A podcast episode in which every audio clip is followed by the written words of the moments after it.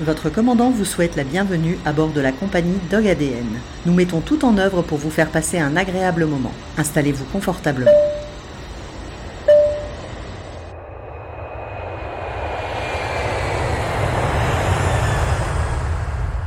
Quand le chien devient le meilleur ambassadeur et rassemble des destins qui n'étaient pas voués initialement à se rencontrer. C'est l'histoire de Bruno, un sans domicile fixe à Paris, comme vous pouvez en croiser tous les jours dans une situation qu'il n'a pas choisie. C'est l'histoire de Sora, un husky qui se lie d'amitié avec Bruno et lui offrira tous les jours un moment de réconfort comme seuls les animaux savent le faire. Mais c'est aussi l'histoire de Thibaut, le maître de Sora, qui part en croisade et se confronte aux inepties administratives en rassemblant toute son énergie pour offrir à Bruno une situation stable. Cette histoire, nous vous la racontons dans l'épisode 19 de Dog ADN, un récit digne des meilleurs romans. Sora et Thibaut ont plus de 50 000 personnes sur Instagram et 215 000 personnes sur TikTok. Et nous avons le privilège de les recevoir à notre micro. Nous avons choisi de diffuser cet épisode en trois parties car nous dépassons les 2h30 d'interview. Bonne écoute Salut Thibaut, merci d'avoir accepté mon invitation. Avec plaisir, salut à toi. C'est un honneur, j'ai envie de dire c'est un honneur. Ah si si si. Un privilège pour moi. Euh, je vais rentrer directement dans le vif du sujet parce que en fait, je, en préparant cette émission, je me suis aperçu que tu avais euh, bah, quasiment 50 000 abonnés sur, euh, sur Instagram. C'est bon, on les a passés hein. Ça y est, tu les as. Bah alors, ouais. écoute, ça, ça remonte à 48 heures. Tu me ah fais bah, peur là. Cocorico, 50,5 euh, là. En deux jours. 50,5. Ouais, ouais, ouais. Bah, en fait, c'est très bizarre, tu vas voir, c'est très, très étrange. Euh, je discutais avec une personne qui m'aide un petit peu à gérer mes réseaux sociaux parce que ouais, bah, pas. C'est mon métier, c'est pas mon métier, c'est très très dur. Et je suis accompagné par quelqu'un de fantastique et vraiment adorable. Euh, et en fait, euh, je crois que c'était, je suis parti en week-end avec Sora dans le Beaujolais et on s'est échangé un texto et on était vachement contents parce qu'elle me disait si ça se trouve, si ça se trouve, euh, on va passer les 50 000. En début décembre, non, non, début décembre, nous serons à 3 000 personnes. Mais ouais. vraiment, pour nous, c'était genre ouh, euh, euh, Et en fait, là, on est à 50,5, c'est immense. Enfin, j ai, j ai, en fait, j'arrive pas, à, comme j'y connais pas grand chose, en fait, j'arrive pas à mesurer l'ampleur de la vitesse du, Alors, développement du, du truc. D'après ce que j'ai compris, euh, à partir de 15 000 personnes, tu es considéré comme influenceur. Ah oui, d'accord. Ah ouais, d'accord. Ok. Bah oui, parce que après, tu as les gens qui parlent aux gens, qui parlent aux gens, qui parlent aux gens, et puis ça commence à faire une boule de neige. Ah, euh, moi, je suis, moi, je suis dans la grande distribution. Euh, parallèlement, j'ai un, j'ai une animalerie, et euh, bah, les influenceurs, on fait de plus en plus appel à eux, si tu veux, parce que Ouais. bah, on s'aperçoit que ce qu'on a connu avant, euh, tout ce qui est print, boîte aux lettres, tout ça, ça marche de moins en moins. Tout ce qui est télé classique, TNT, bon, c'est euh, des budgets qui sont euh, impossibles à, Ouais, c'est clair. Allez, pour des toucher, petites ouais, structures comme nous. Et après, il reste les influenceurs euh, avec une bonne sélection qui peuvent permettre d'a- d'atteindre le but, en fait, euh, le client final. Non, mais c'est vraiment, c'est vraiment, enfin, honnêtement, moi qui n'y connais pas grand chose, pour les gens, c'est énorme, mais en fait, c'est moi qui n'ai pas la mesure de la Oui, chose, en fait, si vous oui, voulez, c'est comme si vous donniez un énorme rubis de cette taille, de, de, de la taille d'une tête à quelqu'un qui, je sais pas, moi, qui a toujours vécu dans, dans, dans, dans une grotte, si vous voulez, et vous lui donnez ça avec des grands yeux écarquillés, et puis lui, il est là, ouais, bon, bah, super, enfin, euh, ok, et ton premier, c'est ton premier compte euh, réseau social? Non, non, non, parce qu'avant j'avais un Insta, j'avais un, un, un Insta pour moi euh, perso, où je mettais des photos de famille, euh, moi qui fais du sport, vous voyez, mais, mais rien de rien de fou. euh, Et euh, quand je regarde l'Instagram des gens, en fait, si vous voulez, je pense qu'on est un peu déconnecté de la réalité parce Ouais. que euh, quand on s'abonne à des comptes, très souvent, on s'abonne justement à des comptes influenceurs qui sont déjà établis depuis super longtemps euh, et qui ont euh, 300, 400, 300 300 000, 400 000 abonnés, 1 million, 3 millions même parfois. Donc, si vous voulez, quand vous, vous êtes à, à 100 ou 1000 ou même 10 000, T'es déjà content ouais, puis même, en fait, c'est tellement, en fait, c'est tellement petit par rapport à ce qui se fait qu'on n'en a même pas. En fait, on- Ouais. on n'a pas la, la mesure de la portée qu'on pourrait éventuellement avoir. En fait, c'est euh, vraiment, on n'a pas. donc, donc, tu vois, 10 à 15 000 personnes, on peut déjà considérer comme influenceurs, et là, on est à- donc on a passé la barre des 50 000. Bon, ça, et encore, ça, c'est rien. Parce que si je vais sur TikTok, là, j'arrive à 215 000. Alors, ça a peut-être encore changé aussi? Euh, non, je crois qu'on est bien à 215 000. Donc là, ça va. 215 000, Pour l'instant, ouais, ça. Et en regardant un petit peu, j'ai mis euh, Sora et Thibaut sur YouTube, tu sais, en préparant tout ça, et j'ai vu euh, la chaîne YouTube The Dodo. Je connaissais pas, hein, j'avoue que je connais pas tout. C'est le alors plus là- grand site animalier. euh, c'est le plus grand site animalier internet. voilà, c'est le plus grand site animalier internet actuellement. Donc tu as, ils ont pris, euh, ils ont pris une vidéo à toi, 2 600 000 vues. Alors c'est pas qu'ils ont pris une vidéo à moi, c'est qu'ils m'ont contacté. Vous a collaboré pour, pour, une, ouais, pour, ouais, pour, faire une interview justement sur cette histoire. Euh, et je vais même te dire un truc, c'est que sur leur page Soulmates, euh, sur leur page Soulmates, la vidéo, le même reportage en fait, a fait 24 millions de vues, il me semble. Voilà, c'est juste hallucinant. Et je crois même qu'elle a été. Alors attends, attends, accroche pas bien parce que je, je l'ai appris. je sais plus qui m'a donné l'info, mais elle a été likée par Jennifer Aniston, la vidéo. Ah. Donc, euh, ah, ah. je savais pas. Si tu peux lui. un gros fan de Friends, tu vois. Si, genre, euh... ouais, voici, si tu peux lui passer le bonjour de ma part. ah, voilà, je, je, je, sais pas, parce que euh, elle ne en tout cas, elle ne m'a pas contacté. Bah, je pense qu'il faut, faut, que, faut, faut, que tu lui fasses un petit coucou dans un live et puis on verra. Ouais, exactement, c'est euh, Jennifer, si tu m'entends. Ouais, c'est ça. et en fait, euh, moi, je t'ai découvert. Euh, D'ailleurs, j'ai découvert en même temps que Sora, ça voulait dire ciel en japonais, parce que j'ai été faire mes recherches jusqu'au bout. C'est beau. Oh là là là là là. Ah oui. bah oui, j'aime bien voir l'étymologie des, des, mots, tu sais. Ouais, je, trouvais... ouais, je, je, là, c est, c est, je trouve que c'est une, une, très belle science. Ouais, c'est très, très, très beau. En plus, Sora, ça tombe bien euh, parce que c'est euh, par rapport à l'éducation canine, c'est un nom qui est super bien choisi. Euh, non seulement c'est beau, mais en plus c'est en deux syllabes, donc c'est parfait. Et en fait, j'ai découvert grâce au podcast de Pierre Barrault, La Colle. Mm -hmm. C'est un podcast ah, Pierre, il a, été, ouais, il a été super. Franchement, Pierre, c'est vraiment quelqu'un d'adorable. Moi, c'est un gars euh, que je suis, euh, je trouve. Euh, enfin, c'est un, un, niveau, quoi. Ouais. Ouais, ouais, ouais, ouais, ouais, ouais. Et j'ai décou découvert ton histoire donc fin décembre, avec une, une, une, grosse émotion, je t'avoue, parce que je suis sensible à ces causes-là, et en plus, ben, amoureux des chiens, mais je savais déjà depuis longtemps que le chien était un médiateur hors pair. Mais bah, là, ça le prouve encore une fois. Ah, surtout que ce qui est, alors il faut quand même pour, les, auditeurs qui vont nous, écouter, euh, il faut comprendre une chose, c'est que bon, il y a, y a beaucoup de, y a il y, a, il y a, différentes positions hein, concernant les animaux. Euh, est-ce qu'ils ont des émotions Est-ce qu'ils n'en ont pas? Est-ce qu'ils ont une conscience Est-ce qu'ils n'en ont pas? Euh, Aujourd'hui, la science a permis de vraiment vraiment avancer sur ce sujet, euh, arrêter les zones d'ombre et arrêter les comment s'appelle les, les, les, suppositions. Moi, je discute avec des amis euh, qui sont toujours sur entre guillemets, si je puis dire, et sans et sans, et sans vouloir blâmer hein, ni juger, mais l'ancienne école, c'est-à-dire oui, euh, traditionnelle. La, la, voilà, la, bon, on va dire comme ça, la, pensée traditionnelle euh, émise par des, des comment s'appelle des euh, des, euh, des, philosophes. Enfin bon, ces mecs-là, quand ils ont écrit des bouquins, on pensait que la tornade c'était le doigt de Dieu qui la terre. Donc, ça. donc je pense que depuis la science a un peu plus évolué et en fait on s'est rendu compte que les activités cérébrales des animaux ressemblaient beaucoup, ou surtout certaines zones en fonction de certaines situations étaient les mêmes qui s'allumaient dans le cerveau des animaux que quand c'était des êtres humains. Alors, à niveau, euh, à niveau différent, mais il n'empêche que les zones étaient les mêmes. Euh, donc, c'est des pistes. Et en fait, il faut comprendre une chose, c'est que le chien a ce site particulier, déjà pour commencer, c'est dans la nature une véritable entre guillemets, quand on dit anomalie, c'est-à-dire que c'est quelque chose d'extrêmement rare, mmh. euh, cette, cette, cette, proximité et ce, ce, travail symbiotique entre euh, l'homme et le chien est est un cas absolument unique dans l'histoire dans, dans, connue. Oui, tout à fait, la domestication voilà. telle qu'on la connaît, oui. oui.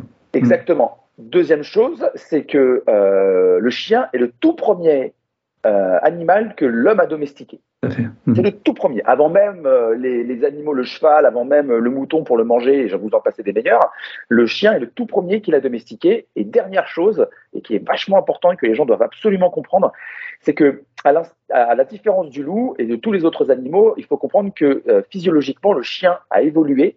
Tout à fait. En présence de l'homme, au point d'avoir développé deux muscles au niveau du visage, et ça on l'a découvert assez récemment, pour pouvoir imiter les émotions humaines et, et, pouvoir communiquer plus facilement avec euh, l'être humain. Même, même, le sourire, on se demande s'il n'y a même pas le sourire. Alors, voilà, donc ouais. si vous voulez, ouais. c'est deux muscles au niveau du ouais. visage, je crois que c'en est un au-dessus des yeux et un au milieu des yeux, en fait, permet de pouvoir imiter les émotions humaines. Donc ça veut dire quoi? Ça veut dire qu'en matière de communication, c'est énorme. Voilà. Et euh, dernière chose, euh, ça veut dire que pour pouvoir imiter une émotion, il a fallu la ressentir. Sinon, c'est pas possible. Vous pouvez pas, en fait. C'est pas possible. Donc, ça répond assez facilement et, et assez euh, objectivement à la question est-ce que les animaux ont vraiment des émotions? Bah, bah oui. Sinon, vous pouvez pas imiter la colère si vous l'avez pas ressenti. Vous pouvez pas imiter la joie si vous l'avez pas ressenti. Euh, euh, la tristesse, toutes ces émotions, si vous ne les avez pas ressenties, vous ne pouvez pas imiter pour pouvoir faire en sorte de communiquer avec l'autre. Et, je rebondis sur ce que tu non mais c'est très bien parce que je, rebondis sur ce que tu dis parce que par rapport aux gens je coach des gens qui ont des chiens coach, je suis pas sportif, coach chien. Et je me, suis, je me suis aperçu régulièrement, effectivement, que les émotions, l'état d'esprit de l'être humain quand je le rencontre est totalement parallèle à celui du chien. Il suffit de voir une personne qui vient parce que son chien est dépressif. En fait, elle est souvent un peu dépressive également. Et donc, c'est fou ce, mimétisme. Euh, en fait, il y a une forme de cohérence en fait. en fait. Il faut comprendre une chose, c'est que le chien, qu'on le veuille ou non, et c'est ce qui est terrible en fait, et c'est ce qui est terrible, euh, c'est que en fait le chien est exactement comme notre corps, c'est-à-dire que en fait il n'est que réaction en fait. C'est ça. C'est action-réaction. Nous, avec nos, euh, et je le vois dans mon métier en tant que coach sportif, il y a plein de gens qui essayent de, de fantasmer la réaction de leur corps, de, de, de, de dire qu'ils ont été maudits par une génétique, par voilà. Et alors sauf cas exceptionnel de maladies particulièrement rares. Bien sûr. mais, mais, dans, dans l'immensité du reste de la population, si vous voulez, en règle générale, euh, le corps est comme on lui a demandé d'être par nos actions, pas forcément par, par, notre envie, mais en tout cas par ce qu'on a mis en place dans notre quotidien. Le corps a été magnifique, il s'est hyper adapté à ce qu'on lui, lui, a fait subir au quotidien. Mais en fait, le chien, c'est à peu près la même chose. C'est-à-dire que comme il ne moralise pas, il n'a pas accès à la morale, parce qu'en fait, il n'a pas accès à la nuance. Tout à fait. C'est pas que les animaux sont meilleurs que nous, c'est pas qu'ils sont plus purs que nous. Il y a moins de contraste. Il y a moins de contraste. Il y a moins de nuances. La notion de bien et de mal, si vous voulez, ils ne l'ont pas. Donc, si vous voulez, euh, ça change. Voilà. Mais en réalité, si les chiens avaient accès à la nuance comme les êtres humains ont accès à la nuance, ils se comporteraient exactement comme les êtres humains. Et allez dans un parc canin et allez voir comment ça se passe. Mais vous avez des chiens qui font ce qu'on appelle la protection de ressources. Ils estiment, ils estiment en fait que vous n'avez pas accès à l'eau parce qu'ils préfèrent garder l'eau pour eux. Voilà. Euh, ou que ce soit eux qui décident qui boit quand et comment. Voilà. Euh, bah, en fait, comme nous, êtres humains, en fait, comme nous, êtres humains, euh, vous avez une partie de la population qui capte comme ça la ressource et qui décide de la distribuer un peu. Voilà. Mais en fait, les animaux sont comme nous, mais comme ils ont accès à moins de nuances, bah, effectivement, la notion de bien, de mal, de beau, de moche, ils n'ont pas ça en fait. Voilà, euh, c'est tout relatif, oui. Mm. Voilà. Donc, c'est pas qu'ils sont purs, c'est qu'ils sont moins nuancés. Alors, je sais que je casse un fantasme que les gens aiment, parce que je sais qu'il y a plein de gens qui ont cette idée un peu romantique de l'animal euh, absolument pur. Mais coller la nuance aux, animaux, vous allez voir qu'en fait, ils seront pas très loin de comment nous on se comporte en fait. Euh, L'être humain a un cerveau qui permet de nuancer. Ah, vous allez voir dans l'histoire que je vais raconter, bah, il y a tout, un tas de nuances. Voilà. Euh, et les animaux, en fait, comme ils n'ont pas accès à ça, bah, forcément, ça change. Donc toi, Thibaut, euh, l'histoire avec Sora et puis Bruno, euh, elle est totalement euh, pas du tout liée avec, avec ta vie au quotidien, puisque toi, tu es, tu es coach sportif. Ouais, complètement. Et tu as fait l'acquisition de Sora. Mm-hmm. Alors, tu, quel âge a Sora? C'était un garçon, hein, je préfère préciser, parce que ah, beaucoup de gens font l'amalgame pensant que Sora est, une femelle. Ouais, ah bah, un prénom qui finit en A, en plus elle est très assez fin. Ça m'embête parce que je m'appelle Nicolas, mais bon, tant pis. C'est embêtant. Ouais, moi aussi, moi, moi je m'appelle Samantha, donc si tu veux, ça, euh, à chaque fois ça porte à confusion, c'est Mais euh, non, pour être. Euh, ouais, donc soit il a 22 mois. Je, dis encore 22 mois jusqu'à ce qu'il ait ses deux ans, je dirais 22 mois. Voilà. Quand il aura deux ans, je dirais il a deux ans, deux ans et demi, et puis basta. il a 22 mois, il est né le 14 février, un petit Valentin. je l'ai acquis dans le dans l'élevage de ma grand-mère. D'accord. ma grand-mère c'est ma grand-mère par alliance, voilà. C'est la mère de mon beau-père. Euh, D'accord. Qui est éleveuse de husky Qui est éleveuse de husky depuis 30 ans, je crois. Dans quelle région? Dans le Loiret. D'accord. Alors, elle a l'élevage de husky le plus réputé, je pense, en Europe. Je pense. on, a le droit de, on a le droit de citer les noms de l'élevage? Oui, oui, oui. Ça s'appelle la vallée de Morava. D'accord. Morava.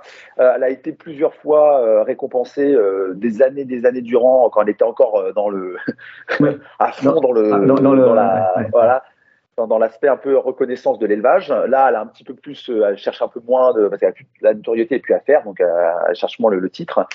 donc elle a une vraie expérience dedans. le grand-père de Sora était mon chien. D'accord. Voilà. Euh, que j'ai récupéré, pas petit, mais que j'ai récupéré après sa carrière de show. D'accord. C'était un chien qui faisait des expositions de beauté. Euh, récupéré, il avait quoi 7 euh, ans Il avait 6 ans. 6 ans. Entre 6 et 7 ans, ouais, D'accord. Euh, C'était un immense champion. Quand je l'ai récupéré, il venait juste d'être couronné champion international donc, et best in show, donc le plus beau chien de ouais, bref. Donc c'était quand même le, le, le bel animal. j'ai pas pu faire son éducation comme j'aurais aimé le, la faire. Surtout comme de ça à l'époque, j'étais vraiment pas euh, je, mes connaissances en, en, éducation canine qui sont encore en, qui sont encore à parfaire. Euh, peux pas en parler ça parce que je suis un peu je suis un peu impressionné, j'avoue. j'avoue, j'avoue, j'avoue. C'était en fait c'est pour ça que je t'ai envoyé le message parce que et d'ailleurs je te remercie vraiment d'avoir accepté l'invitation parce que je, je, suis un podcast mais en toute sans prétention quoi avec euh, j'ai pas encore 50 000 personnes Instagram et tout ça tout ça quoi. Ça va venir. Et euh, le croit. Mais j'ai vraiment eu un coup de cœur sur cette histoire et puis euh, ta vision, les lives que tu fais le soir et euh, je vois Sora son évolution euh, et euh, on sent qu'il y a vraiment une joie, un plaisir de, tous les jours. Et on sent vraiment, de toute façon, tu peux pas cacher, tu aimes ton chien. Hein, faut, faut arrêter de me mentir. Ah, non, mais vraiment, non, non, non, mais vraiment. mais comme je le dis, je l'ai dit dans une des vidéos que j'ai fait récemment sur, sur mon TikTok, j'aime mon chien, mais c'est mon chien. C'est-à-dire que c'est un chien. Bien sûr. C'est pas un enfant. Tout à fait. C'est pas mon meilleur pote. Euh, c'est pas mon frère, c'est pas, il fait partie de ma famille, mais à sa place. Faut pas amalgamer, oui, tout à fait. Mm. Voilà, exactement, mm. à sa place. Ça veut pas dire que je l'aime pas, hein. Au contraire, si vous saviez le temps que je passe, je vais même vous dire un truc. Je pense que sa place est plus, est nettement préférable euh, en tant que chien qu'en tant que meilleur ami ou frère. Parce que moi, je pourrais pas tolérer que mon frère ou mon meilleur ami vive chez moi pendant 10-15 ans à rien ça. foutre que de bouffer et dormir et d'aller jouer dehors. Ah, la belle vie. Euh, alors que je le tolère avec mon chien.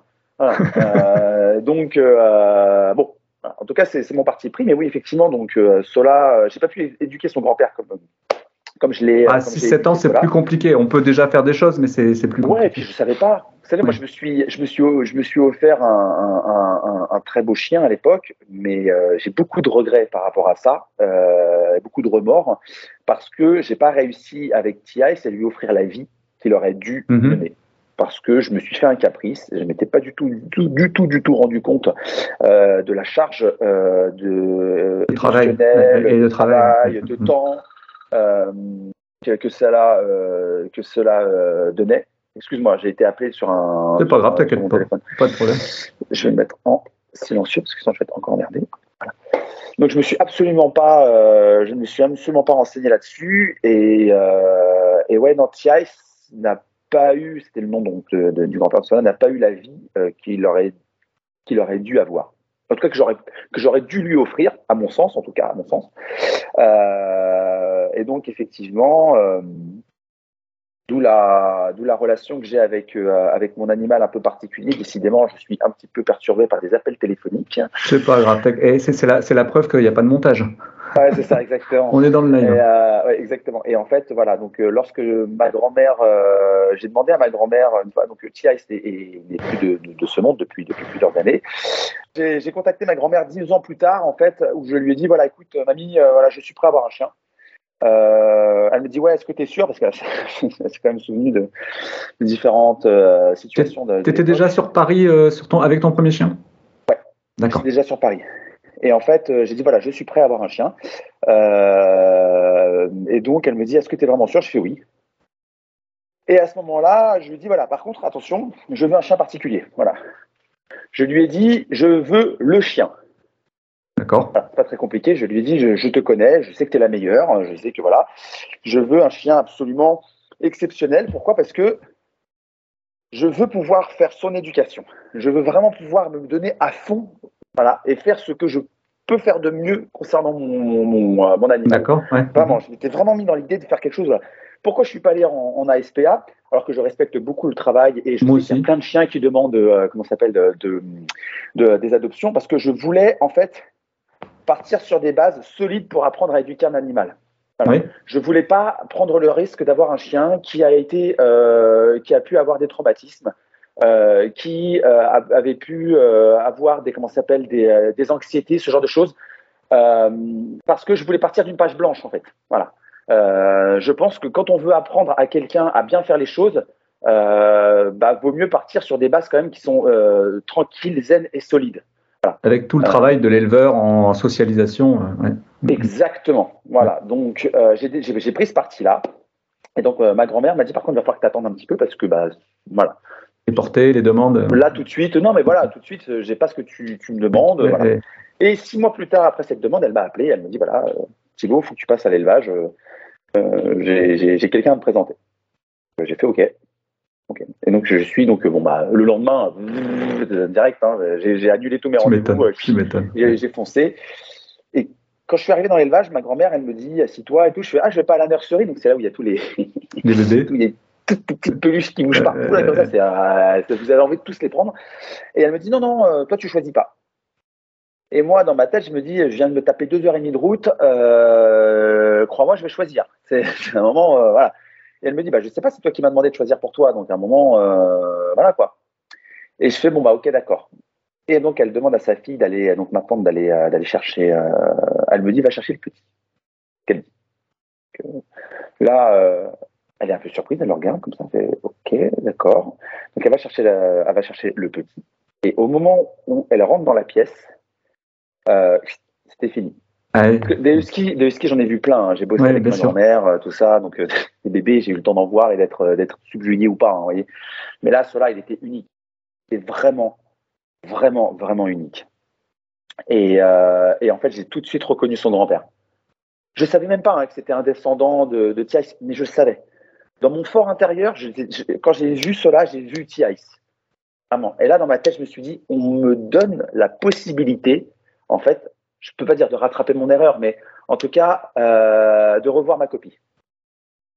Et puis cela est d'une beauté. Euh, ah ouais, et puis il était tellement, tellement délicat pour tout. Et j'ai attendu très longtemps avant de le récupérer, parce que je ne l'ai pas récupéré comme la plupart le font à deux mois. Tu l'as pris à trois mois? Je l'ai pris à trois mois. Ouais, c'est ce que j'ai fait aussi. Mhm. Voilà, j'ai pris à trois mois. Pourquoi? Parce que souvent les gens, euh, les, éleveurs euh, disent euh, vous pouvez le récupérer, il est sevré, mais en fait le travail de sevrage ne suffit pas en fait. Tout à fait. La maman n'a pas encore fini son travail. Exactement. Elle n'a pas eu le temps de lui apprendre à ce moment-là tout ce qui est autocontrôle, tout ce qui est hiérarchisation. Et elle ne lui a pas non plus appris les, les comment s'appelle surtout un exercice dont tout le monde rêve que le chien a, et c'est la dépendance. Hmm. Oui, tout à fait. Et oui, parce que la mère, en fait, du chiot apprend euh, entre un mois et trois la mois. La séparation, ouais. Mm, mm. Le détachement. Tout à fait. C'est-à-dire, tu me lâches. c'est quelque chose de naturel hein, pour la mère. Hein. Vraiment, elle le fait naturellement. Elle lui apprend. C'est, tu ne viens pas me saouler. Ce n'est pas le moment. Tu vas dans ton coin. Laisse-moi tranquille. Voilà. Et le chien, à force de, de, de, répéter, il finit par comprendre et finit surtout à apprendre à s'occuper tout seul, en fait. Voilà. Et euh, vous avez beaucoup de propriétaires comme ça qui viennent vous voir en disant Ouais, mais on est tellement fusionnel avec. Mais en fait, tu n'as pas compris que tu vas contre la nature. En fait. Exactement, tout à fait. Voilà. Et oui, mais tu comprends, c'est mon petit bébé. Non, en fait, il faut comprendre une chose c'est qu'un chien, il a une structure cérébrale qui, qui, qui en fait, c'est un chien. Il a mm. quatre pattes, des poils, une truffe, euh, c'est un chien. Enfin, à un moment, tu veux, un moment, euh, voilà.